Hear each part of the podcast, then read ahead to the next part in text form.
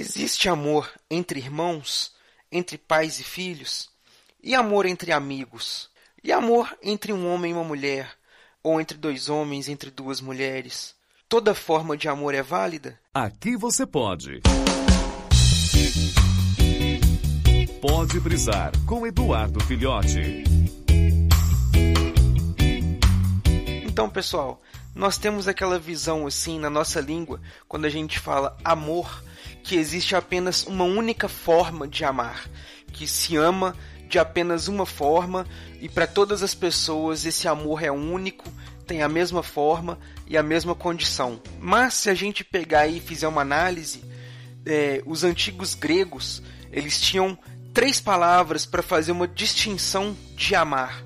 E, e, essas três palavras também estão presentes na cultura católica, na cultura cotidiana de outros povos e até na literatura. O que, que acontece? Essas três formas de ver o amor são: primeiro, Eros, que é o amor carnal, o amor desejoso. É aquele amor que tem um, um desejo de posse, um desejo de satisfazer, um desejo de, de, de, sensualizar, de sexualizar também.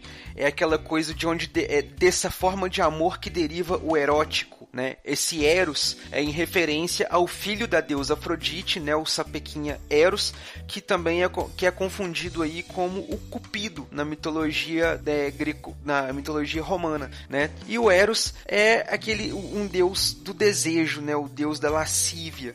E o amor Eros, ele tem essa característica do desejo, da lascívia. E a gente tem em contrapartida a filia, o amor fraterno, o amor da amizade, aquele amor que não quer a posse, que reconhece o seu próximo como um igual, como um semelhante. É aquele amor que você vê a pessoa ali como um seu igual, né? Que existe entre os amigos, que quando você reconhece uma pessoa como seu semelhante e você aceita como ela é, sem querer mudar, sem querer modificar, aceitando aquela pessoa. E temos a faceta maior do amor, que é chamada de ágape, que é aquele amor por doação, aquele amor que você doa-se para um todo, que você ama a todos da mesma forma, que você não consegue deixar de amar alguém, você procura ver o melhor, você procura doar por aquele alguém, por aquele todo, né? Você não tem um individualismo, é uma coisa mais ampla.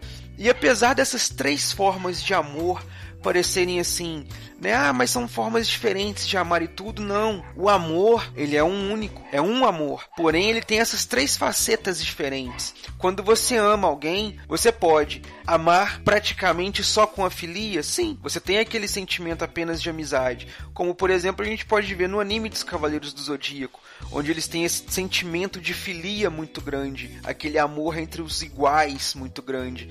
Eles são irmãos, eles se amam, eles se protegem protegem, eles se doam, né? Aí a gente vê que mesmo às vezes acontece que dentro desse amor é, filia, pode acontecer um pouco de Eros, a casa de Libra que o diga. Mas o que acontece em Libra permanece em Libra.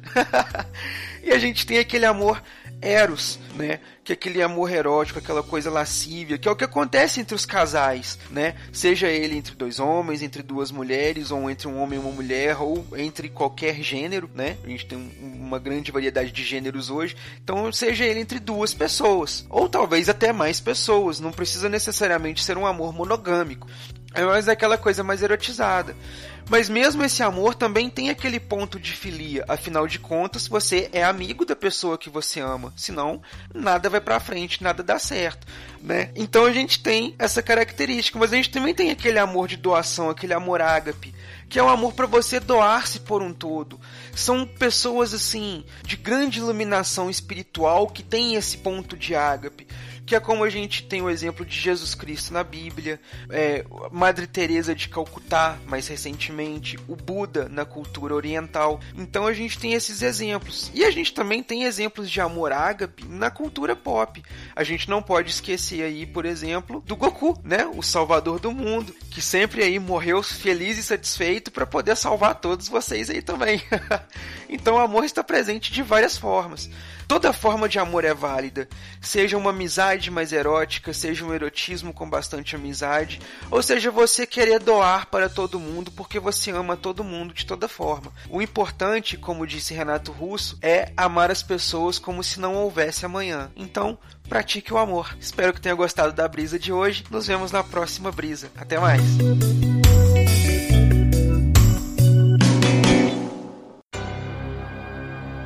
Esse podcast é editado e oferecido por MachineCast